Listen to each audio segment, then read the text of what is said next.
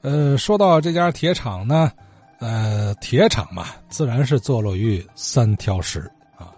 前几年，陈艳萌女士通过节目听到了自家当年的这个双锯工哈，哎，这个铁厂的老匾还保存在某位听友的手中，于是呢，又讲了几代人的在这个钢铁铸造冶炼行业中的故事。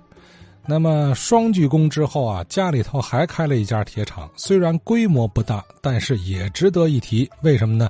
因为天津当年的秤砣都是他们家造的。二零一六年，一块双鞠躬牌匾引出了三条式双鞠躬的话题。嗯，双鞠躬呢，是我爷爷陈朝信于一九零七年开的铸铁厂，这是我爷爷开的第一个铸铁厂。后来我爷爷又和人合伙开了德鞠躬铸铁厂。因双鞠躬一场火灾，烧死了两个人，我爷爷为此吃了官司，赔了一大笔钱。之后，我爷爷就把双鞠躬交给了他侄子，也就是我四叔陈凤脑管理。直到一九五六年公私合营，双鞠躬也没有恢复到当年我爷爷干的时候的鼎盛时代。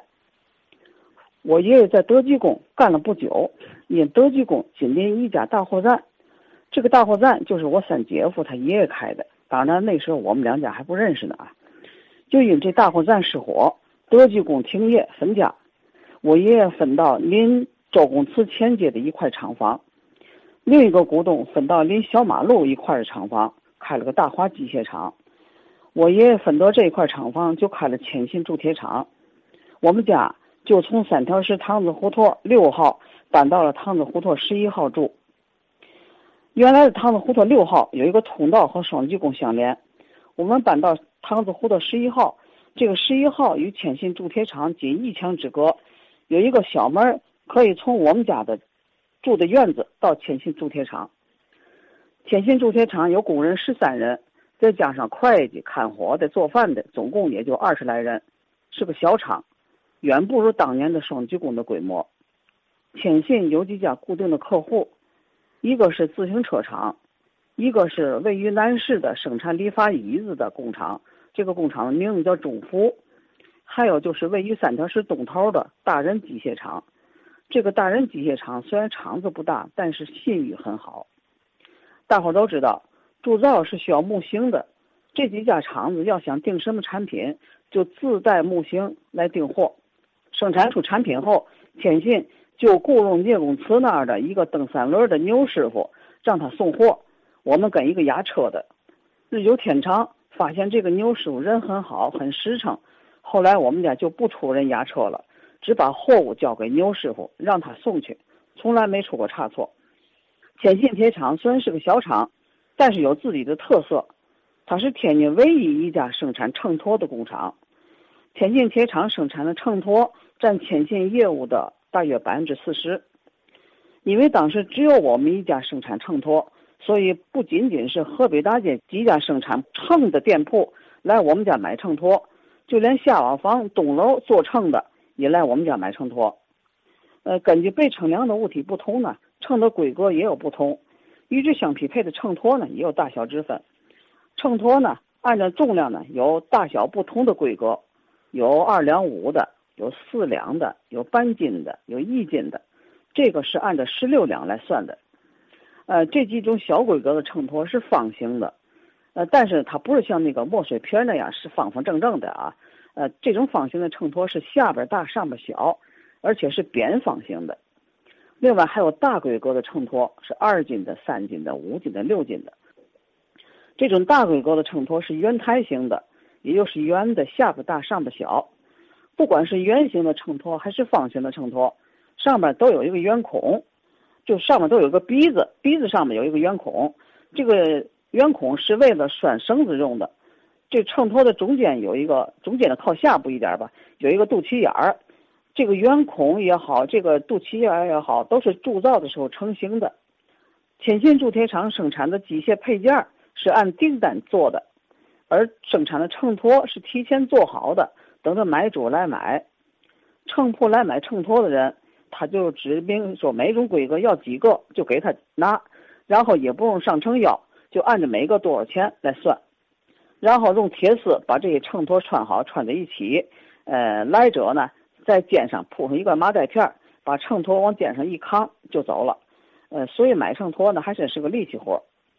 刚才说到每个秤砣在中下部都有一个肚脐眼儿，这个各种规格的秤砣，它的肚脐眼儿的位置、大小、深浅虽然不同，但是设计的呃很到位，让人看上去很舒服。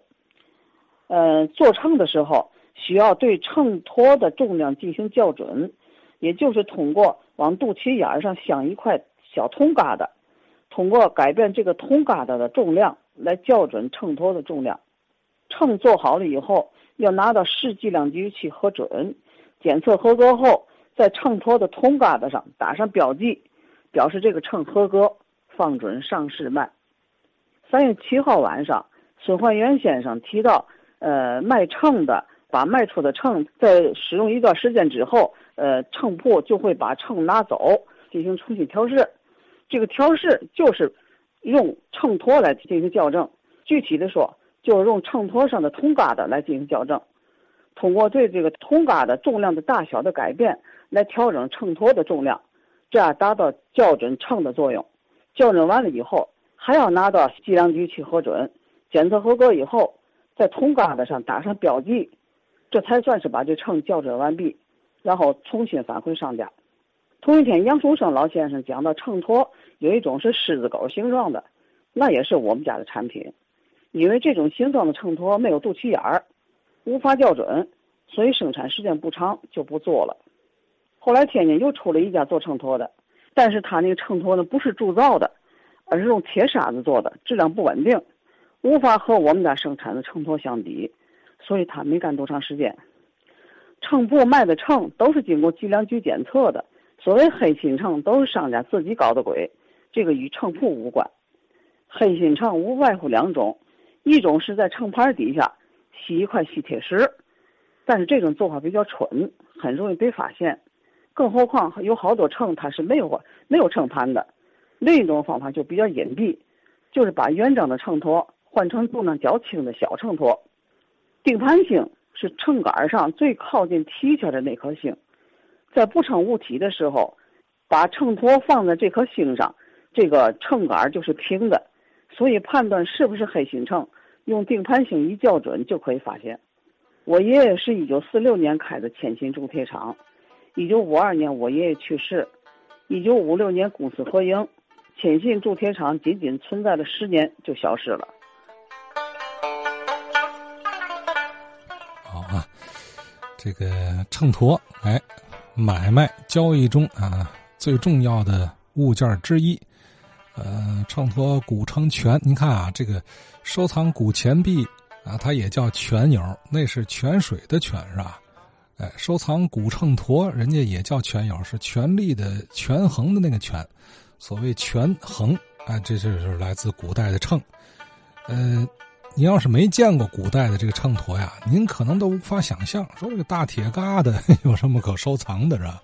哎，咱听友中有专好此物之人呢，也是这个呃民间收藏协会的会员啊。去年他还举办过这个纽扣收藏展览，啊，那位崔醒柱先生啊，好嘛，人家崔先生家里啊不光纽扣多啊，各式各样这个秤砣海了去了。大多数这个古代秤砣呀，它是有造型的，有动物造型，什么狮子狗啊，什么什么马脑袋呀什么的啊。呃，之所以咱后期没见过，恐怕啊，也是因为这个实用主义啊。呃，弄造型多麻烦，对吧？分量对就得了。